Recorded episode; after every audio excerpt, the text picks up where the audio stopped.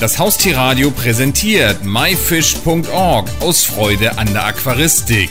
Jeden Donnerstag von 20 bis 21 Uhr berichten wir hier auf dem Haustierradio über alles Interessante aus dem Bereich Aquaristik. Herzlich willkommen zu einer neuen Ausgabe und das Thema der heutigen Sendung, die neue Aquaristik. Und dazu haben wir am Telefon den Diplombiologen Christian Homrichhausen vom Vertrieb der Firma Dennerle GmbH. Hallo, Herr Homrichhausen. Hallo, Herr Sachse. Herr Homrichhausen, erstmal ein bisschen was zu Ihnen und zu Dennerle, damit die Hörer wissen, mit wem wir hier telefonieren. Was macht die Firma Dennerle genau? Die Firma Dennerle, die gibt es seit über 45 Jahren und begonnen hat alles mit der Wasserpflanze als klassisches Gewächshaus und nach und nach kamen dann Zubehörprodukte hinzu und mittlerweile ist die Firma dann ein Komplettanbieter für die Wasserpflanze, für Zubehör, für Aquarien, hat auch einen eigenen Trend begründet, nämlich die Nano-Aquaristik in 2008 und das funktioniert ganz gut, weil wir der einzige Anbieter im Prinzip sind, der alles kann, der so ein ganzes Aquarium machen kann, mit Leben füllen kann. Und Sie selber, wie sind Sie zu der Aquaristik gekommen? Das ging über meine Eltern, als ich sieben Jahre alt bin, haben die sich ein Aquarium gekauft. Und das funktioniert immer am besten, wenn man jung ist. Und da bin ich infiziert worden mit meinem Bruder, der hat immer noch Aquarien, ich auch. Und dann habe ich Biologie studiert und habe dann meine gesamte Studienfachrichtung auch immer in Richtung Nass und in Richtung Fisch ausgerichtet und bin jetzt von meiner Spezialrichtung her Fischparasitologe, also Zoologe. Herr Homrichhausen, wir wollen ja heute ein bisschen über die neue Aquaristik sprechen, aber vielleicht für den einen oder anderen, der noch kein Aquarium besitzt, so wie ich zum Beispiel. Was ist eigentlich so die Grundfunktion eines Aquariums? Einfach nur ein Behälter mit Wasser drin? Das reicht ja nicht, oder?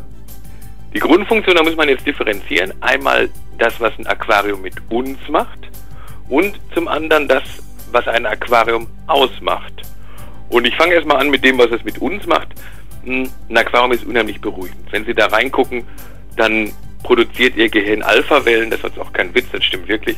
Ähm, es produziert Alpha-Wellen, das sind die, die man kurz vorm Schlafen, vom Einschlafen produziert. Das heißt, wir sind komplett entspannt. Das zweite ist, wir heben die Luftfeuchtigkeit im Raum an. Gerade im Winter wohnen wir viel zu trocken.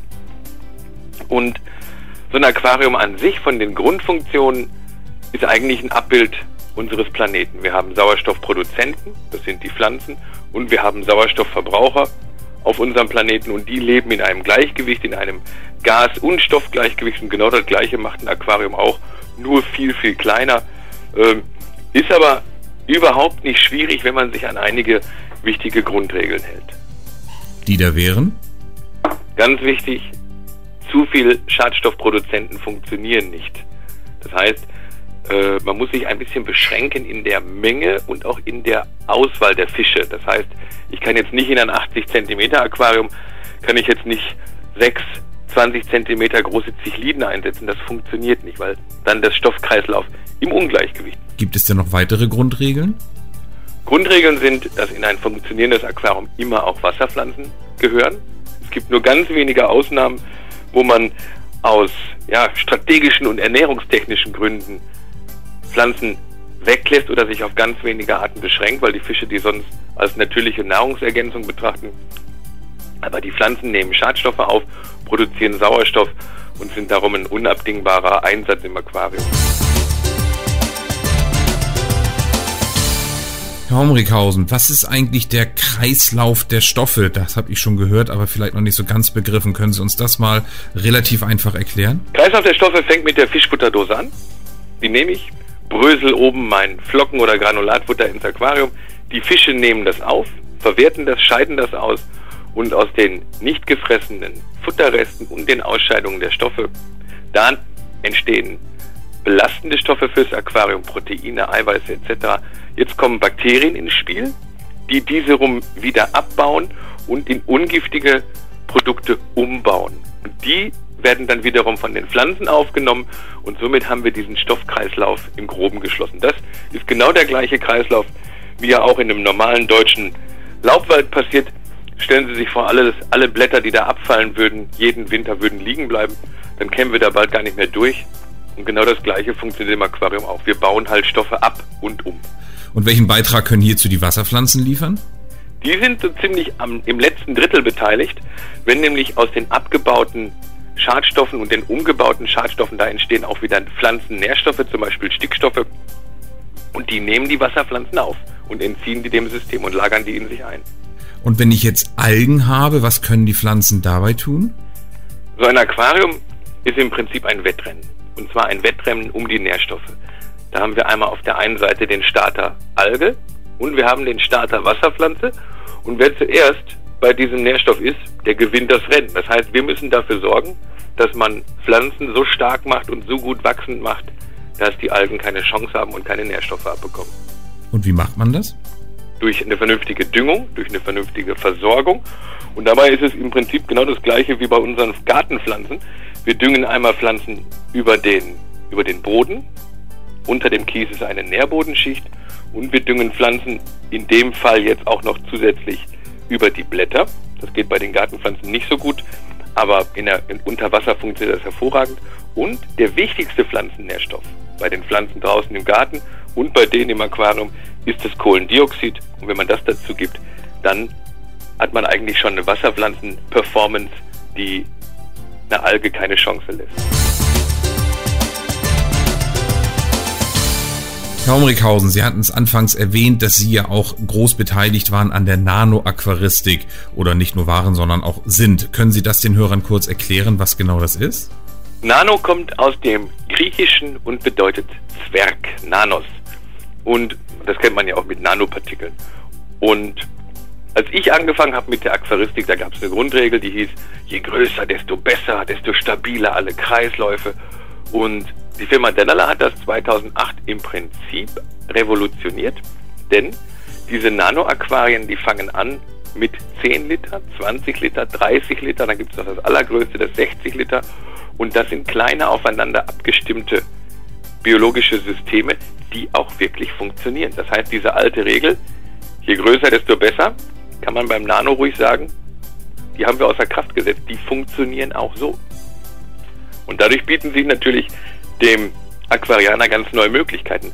Zum Beispiel so ein kleines 20-Liter-Aquarium auf dem Schreibtisch oder ein 30-Liter-Aquarium auf der Arbeitsfläche der Küche, so als Zweitaquarium oder Einsteiger-Aquarium. Und das Interessante ist, man muss sich natürlich auch beschränken beim Besatz. Das heißt, so ein kleines Aquarium ist nicht geeignet für die meisten Aquarienfische, sondern das lebt von den Garnelen, das lebt von den Krebsen, die man da einsetzt, von den Schnecken. Und die haben einen viel niedrigeren Stoffwechsel sodass halt dieser Kreislauf der Stoffe da nicht so groß und mächtig ausfällt und darum funktionieren die. Und wie kriegt man das hin, dass bei so kleinen Aquarien das nicht, das Wasser nicht umkippt? Im Prinzip genau wie bei den großen auch. Wir haben eine vernünftige Filterung mit einem Kartuschenfilter. Da ist eine gute Beleuchtung drauf, dass die Pflanzen wachsen. Das heißt, wir haben einmal den Stoffkreislauf optimiert und wir haben den Schadstoffabbau über den Filter optimiert. Und dadurch, dass man sich halt beim Besatz wirklich zurückhält, gerade im, zum, beim Thema Fisch, ähm, darum haben diese kleinen Aquarien im Prinzip überhaupt keine Probleme. Haben die sich denn, die gibt es ja nun noch nicht so wahnsinnig lange, haben die sich denn am Markt wirklich durchgesetzt bei den Kunden? Also wenn man davon ausgeht, dass Abverkaufszahlen ein Durchsetzen bedeuten, was immer so ist, dann kann man sagen, die haben sich absolut durchgesetzt und nicht nur wir verkaufen Nano-Aquarien, sondern es gibt auch noch ein oder andere Wettbewerber, die das machen, die verkaufen alle gut.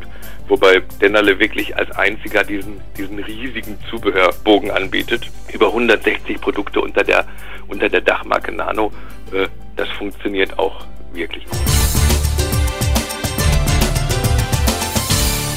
Herr Homrikhausen, das Thema der heutigen Sendung ist ja die neue Aquaristik. Das hört sich für mich als Nicht-Aquarianer jetzt erstmal ein bisschen schwammig an. Für Sie heißt das sicherlich was ganz Genaues. Was wäre das?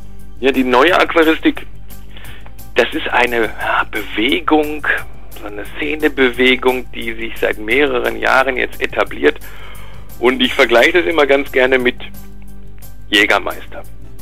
Früher, wenn man am Supermarkt an der Kasse eine Flasche Jägermeister gekauft hat, da wusste die Kassierin im Prinzip, okay, der macht sich heute alleine einen schönen Abend. Äh, Heute ist es anders. Wenn ich heute eine Flasche Jägermeister kaufe, dann denkt die sich vielleicht, ey, der macht heute eine super Party. Das heißt, mit dem gleichen Produkt hat ein Imagewechsel stattgefunden. Das gleiche passiert gerade auch mit der Aquaristik. Und zwar nennt sich dieses Thema Aquascaping und das setzt sich zusammen aus dem Wort Aqua für Wasser und dem Wort Scaping, das kommt aus dem Landscaping, Landschaften erschaffen aus dem Englischen. Und das ist eine ganz neue Sichtweise der Aquaristik, die wirklich schon enormen Zuspruch hat und die nach und nach auch in die Geschäfte jetzt gerade kommt. Und das kann man eigentlich ganz mit, mit, mit einem kurzen Interview nur ganz schwer erklären. Aber stellen Sie sich vor, Sie, Sie gehen durch den Wald und Sie sehen da eine schöne Lichtung. Aus der Lichtung oben, da geht rechts so ein kleiner Weg hoch und die Sonne, die geht links über den Bäumen auf. Und da sagen Sie sich, Mensch, das sieht so super aus. Das würde ich gerne im Aquarium nachbauen. Und im Prinzip machen Aquascaper genau das. Die erzeugen Landschaften unter Wasser, die sie in der Natur irgendwann mal gesehen haben. Das kann, wie gesagt, diese besagte Lichtung sein oder ein Bergrücken äh, im Hochgebirge oder eine Steilwand. Das heißt, Aquascaping Aquarien wirken ganz anders als normale Aquarien, funktionieren aber nach den gleichen Gesetzmäßigkeiten. Also ist das so ein bisschen wie ich damals mit meiner Modelleisenbahn alles nachgebaut habe? ja, wobei dann sind wir auch wieder beim Jägermeister-Thema. Ähm, das Modelleisenbahn-Hobby ist ja nicht allzu positiv besetzt, wobei ich früher auch eine Märklin-Eisenbahn hatte. Hm. Aber im Prinzip kann man sich das so vorstellen. Ja, man macht eine dreidimensionale Landschaft unter Wasser und die, die Effekte, die dabei entstehen, die sind wirklich verblüffend. Ähm, und wer einmal vor so einem Aquascaping-Aquarium gestanden hat, der fragt sich, wie machen die das nur? Und das ist auch nicht nur ein neuer Name für eine alte Sache, weil mein Aquarium eingerichtet habe ich doch früher auch schon, habe es vielleicht nur nicht Aquascaping genannt. Ja, das, die, ja, sind natürlich die Grenzen, die sind da, die sind da fließend. Ähm, und wenn man sich das, aber wenn man sich mal so ein klassisches holländisches Pflanzenaquarium anguckt, mit Pflanzengruppen, mit Straßen nach rechts, mit goldener Schnitt, ähm, dann hat das mit Aquascaping ziemlich wenig zu tun. Äh, und Aquascaping ist da schon eine ganz neue Form. Wenn ich jetzt von Aquascaping gar keine Ahnung habe, ich gebe es ja ehrlich zu, möchte das aber machen, wie steige ich da ein? Das Einsteigen ist im Prinzip relativ einfach. Es geht mit jedem handelsüblichen Aquarium. Ähm, worauf man Wert legen sollte, ist, dass eine große Grundfläche da ist. Das heißt, ich, damit ich auch vernünftig dekorieren und einrichten kann. Hier haben wir jetzt im Dezember ein neues Aquarium auf den Markt gebracht, extra fürs Aquascaping mit 45 Breite, 36 Tiefe und nur 31 Zentimeter Höhe. Das ist im Prinzip die optimale Leinwand für den Aquascaper, aber man kann auch genauso gut in einem 20 Liter Nanocube oder einem 30er Nanocube kann man Aquascaping betreiben. Wichtig beim Aquascaping, meine Farben, meine Strukturen sind die Pflanzen und die müssen optimal wachsen. Das heißt, da rede ich von einer stärkeren Beleuchtung als bei einem normalen Aquarium. Da geht es los mit ungefähr 0,5 Watt pro Liter Wasser. Und wenn man sich das mal vorstellt, so ein normales 60 Liter Einsteiger-Aquarium hat eine 15 Watt Leuchtstoffröhre und 54 Liter Wasser. Ähm, das kommt an diesen Wert lange nicht ran. Dann geht es im Prinzip los.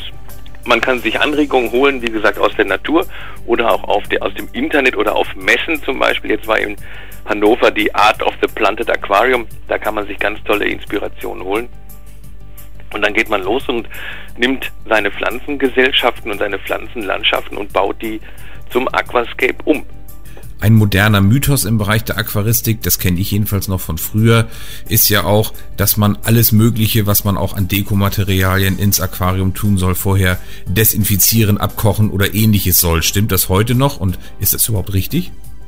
Das Abkochen oder Desinfizieren das kann man machen, gerade wenn man jetzt über mit Hölzern arbeitet aus der Natur. Äh, da kann man die einmal kurz in den Backofen stecken oder kann die kochen, das ist sicherlich vernünftig. Worauf man aber achten sollte, ist, dass zum Beispiel gerade bei den Steinen keine kalkhaltigen Steine verwendet werden. Das kann man ganz einfach testen, indem man ein bisschen Haushaltsessig nimmt und den auf den Stein drauf träufelt. Wenn es jetzt Blasen gibt, ist da Kalk enthalten und dann man, nimmt man den nicht, diesen Stein, weil der Kalk das Wasser sonst zu stark aufhärten würde. Der würde chemisch reagieren. Zum Thema Dekoration und Steine. Das ist im Prinzip der erste Schritt bei einem Aquascaping Aquarium und das nennt man auch das sogenannte Hardscape, sowie Hardware und Software beim Computer. Und es wird als erstes dieses Hardscape festgelegt, zum Teil mit aufregenden dreidimensionalen Kiesaufschüttungen nach links oder rechts hoch oder auch in der Mitte.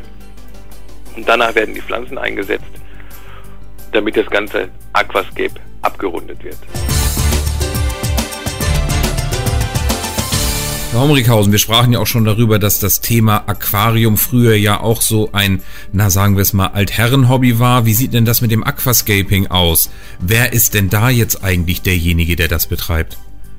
Das muss man wirklich einmal sich live anschauen auf einer Messe oder auch im, im, im Internet, welche Leute da kommunizieren. Aquascaper sind junge, coole Menschen, die, die sind komplett modern, die sind super internetaffin, die sind auch tageslichttauglich. Äh, das ist jetzt nicht so, dass das irgendwie eine Randgruppe wäre, die sich da versteckt. Da hat die Aquaristik wirklich einen Imagewandel durch Aquascaping bekommen. Und wie gesagt, ich habe mal irgendwann abends mit dem Veranstalter der Art of the Planted Aquarium, wir sind beide über 45 Jahre, in der Hotelbar gesessen und da habe ich ihm genau gesagt, Harry, guck mal, wir beide sind hier die Ältesten. Äh, die sind Anfang 20, Mitte 20 und die geben richtig tolle Impulse fürs ganze Hobby Aquaristik. Herr Homrichhausen, das waren ja wirklich eine ganze Menge Informationen. Wo auf Ihrer Internetseite kann ich mich denn da im Internet noch ein wenig informieren? Das Interessante ist, wenn Sie Aquascaping eingeben, haben Sie 1,8 Millionen Treffer auf Google. Wenn Sie Nano Aquarium eingeben, und wie gesagt, das ist ein Trend, der seit 2008 schon existiert, dann haben Sie 3 Millionen Treffer. Das heißt, die, die Menge an an Posts im Internet ist gigantisch und über Aquascaping informieren können Sie sich ganz hervorragend bei uns auf www.dennerle.de und natürlich auch, wenn einer jetzt sagt, okay, ich bin nicht so der Onliner, bei uns auf dem oder aus dem Ratgeber. Wir haben einen 108-seitigen Pflanzenratgeber letztes Jahr auf den Markt gebracht. Daher sind hinten auch acht Seiten Aquascaping mit Pflanzplänen, mit kleinen Beispielaquarien, wie wir die aufgebaut haben. Und da kann man sich Schritt für Schritt die, das Aquascaping einmal anschauen, sowohl bei uns online als auch im Ratgeber offline. Diplombiologe Christian Homrichhausen von der Firma Dennerle. Wir danken Ihnen ganz herzlich, dass Sie uns einmal zu dem Thema die neue Aquaristik so ausführlich Rede und Antwort gestanden haben und freuen uns schon auf eine der nächsten Sendungen. Vielen Dank, Herr Homrichhausen. Gerne geschehen. Das war die Sendung myfish.org aus Freude an der Aquaristik. Die gesamte Sendung gibt es natürlich auch zum Nachhören und Downloaden unter www.haustier-radio.de, dann in dem Bereich Shows und myfish.org aus Freude an der Aquaristik. Eine neue Ausgabe gibt es hier auf dem Haustierradio wieder am Donnerstag um 20 Uhr.